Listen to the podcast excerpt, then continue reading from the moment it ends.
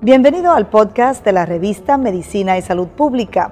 No se pierda nuestra entrevista exclusiva con los médicos y expertos más relevantes para la medicina y la salud pública en Puerto Rico y el mundo.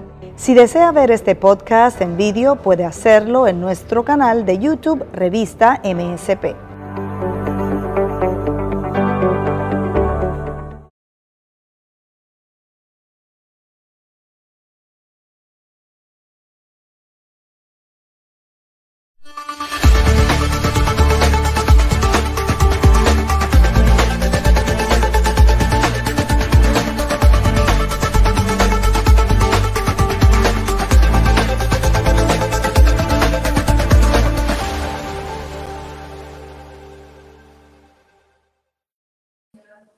Gracias por acompañarnos una vez más en la transmisión de la revista de Medicina y Salud Pública. Estoy en la grata compañía de la doctora Ingrid Ramírez, ginecóloga. ¿Cómo se encuentra, doctora? Hola, muy bien.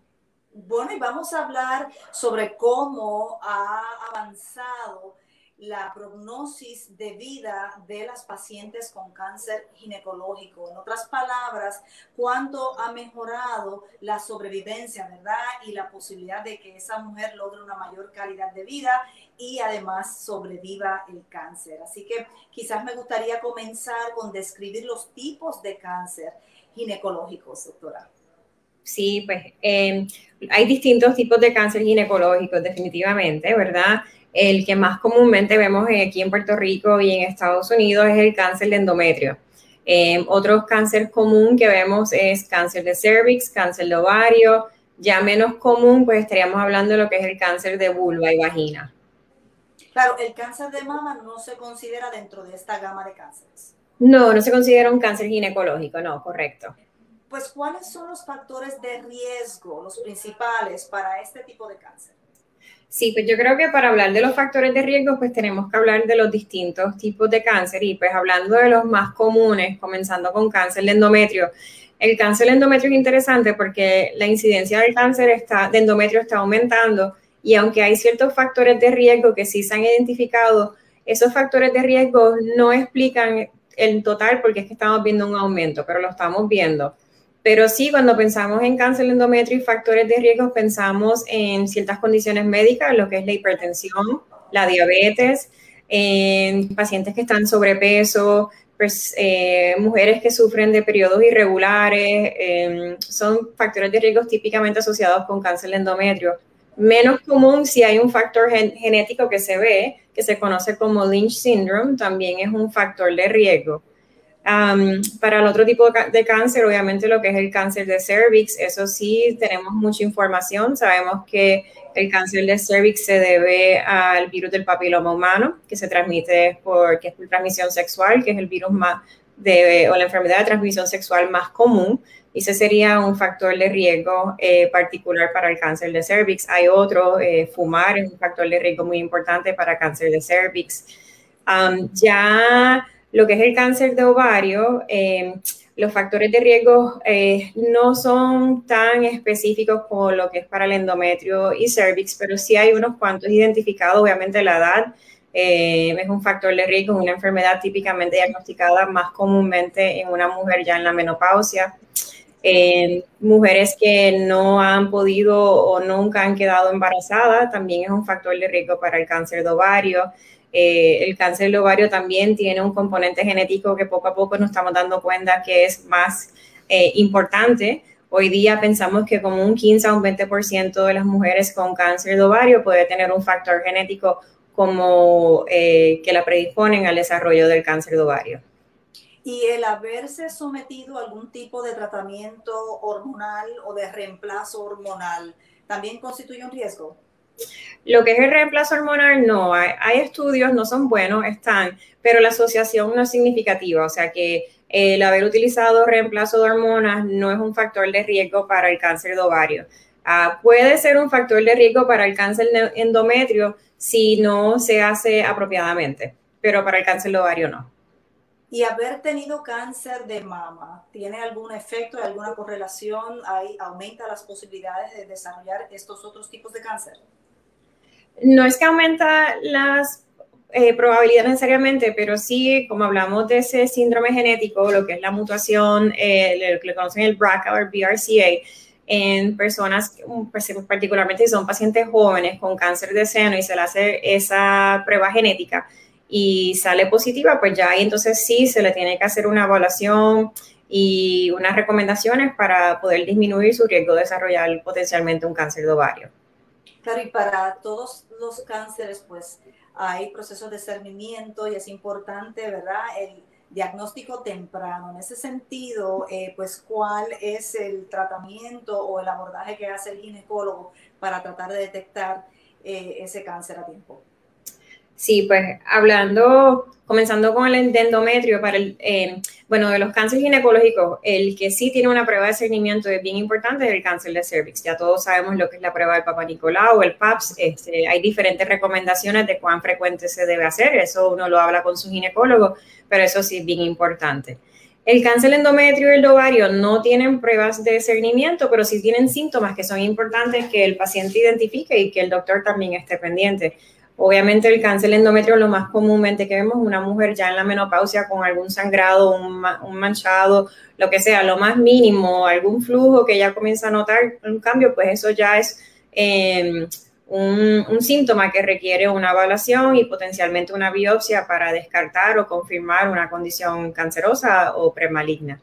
El cáncer de ovario, se han hecho muchos estudios internacionales tratando de ver, porque pues, es un cáncer eh, difícil de tratar, presentan una etapa avanzada, tratando de ver si hay una manera de poder detectarlo o en una etapa más temprana o si no, em, poder eh, tener una prueba de cernimiento. Y pues están los, lo que es el sonograma, la prueba de CA125, exámenes este, pélvicos físicos, y ninguna de estas pruebas ha servido como una prueba de cernimiento. Lo único que hoy día eh, podemos tener es, o número uno, si se identifica ese factor o la predisposición genética, pues ahí pues uno puede prevenir el cáncer de ovario si uno se eh, evalúa y se remueve los ovarios y las trompas.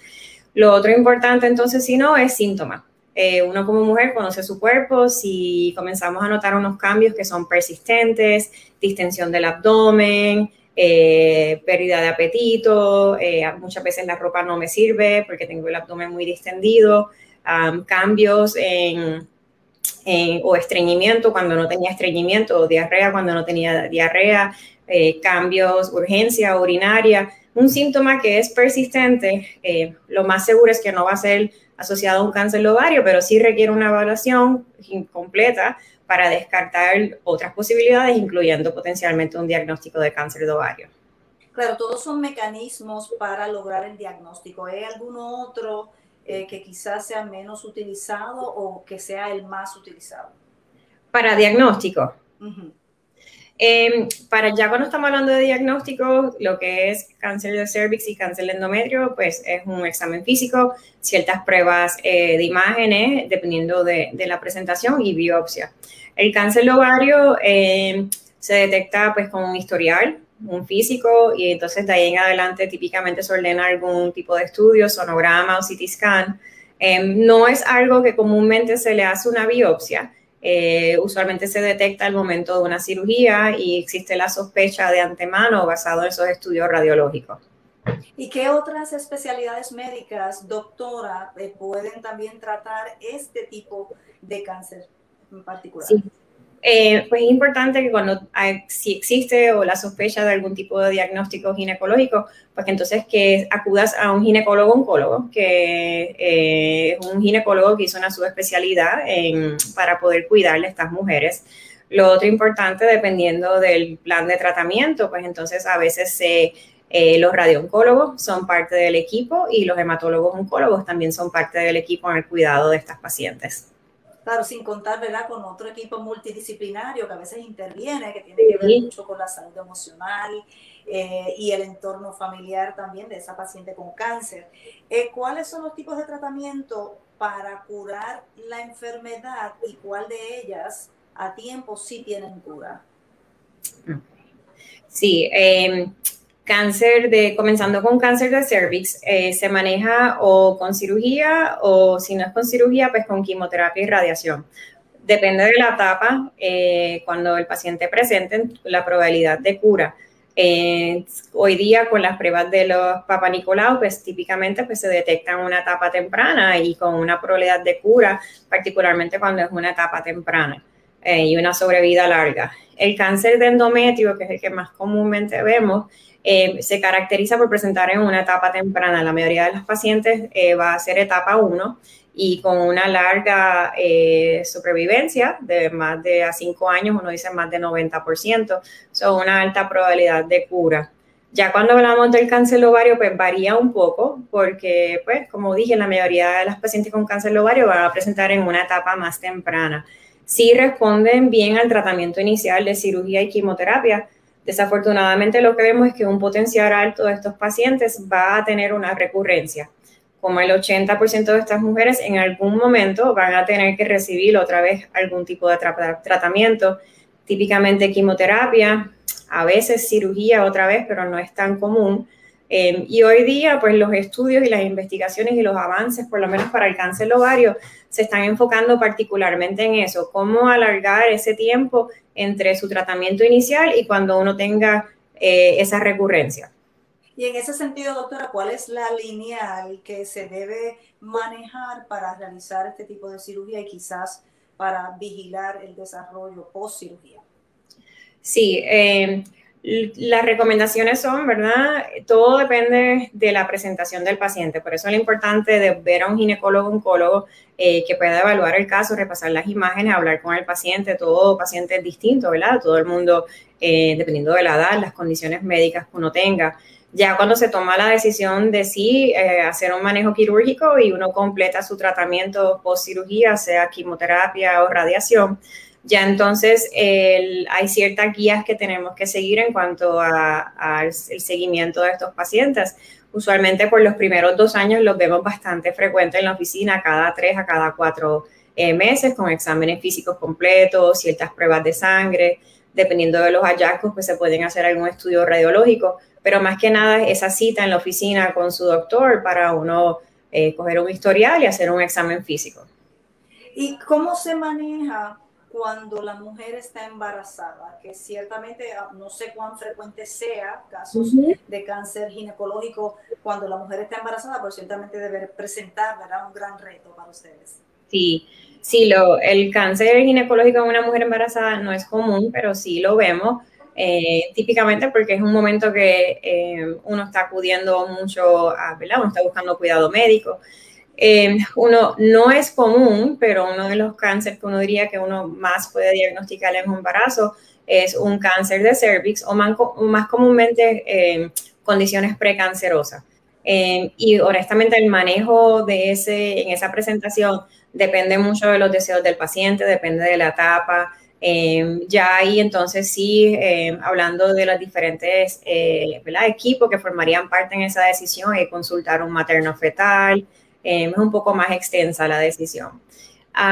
cáncer de endometrio, pues no, sí, a veces vemos cáncer de ovario, eh, un tipo de cáncer de ovario menos común, lo que son los, los germ cell tumors. Eh, el manejo depende de nuevo de, cuántas, de, ¿verdad? de cuán avanzado está el embarazo, los síntomas que está presentando el paciente.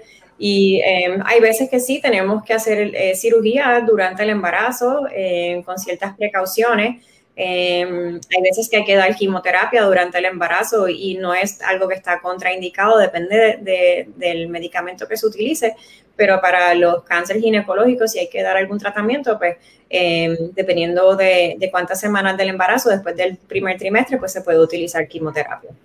Claro, lo importante será, ¿verdad?, la detección temprana. Y usted mencionó en un principio, ¿verdad?, la importancia de la prueba del Papa Nicolau, entre otras. ¿Con cuánta frecuencia debe la mujer hacerse estas pruebas? Sí, eh, lo que ocurre es que esas recomendaciones van variando. Eh, eh, recientemente y todo depende de ciertos factores, depende de la edad del paciente, eh, depende de los resultados que hayan salido en ese estudio.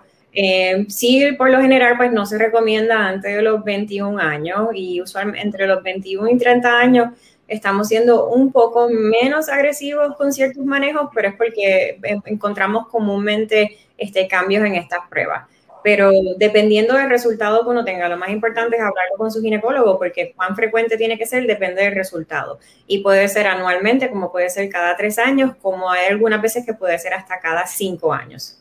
Claro, pero en el, en el caso de la mujer, su ginecóloga, ginecólogo es su médico primario, por decirlo así, así que siempre debe haber una estrecha comunicación y cualquier eh, síntoma anormal o cualquier cambio en su cuerpo, pues es, el médico al que se debe referir las preguntas. Sí, de acuerdo. Pues muchísimas gracias, doctora. ¿Algún otro elemento que se nos haya quedado en términos de poder informarle a las mujeres que pues sí, hoy día hay tratamientos para poder prolongar la vida y garantizar, ¿verdad?, una mayor sobrevivencia a las pacientes con cáncer ginecológico.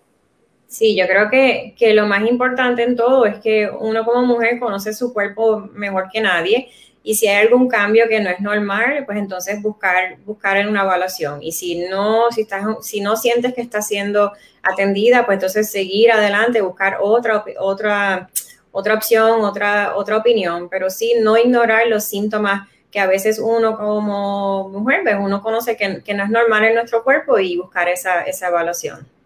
Pues muchísimas gracias, doctora, por la orientación. Eh, fue un placer y espero conversar con usted más adelante sobre otros temas que tengan que ver con la salud de la mujer.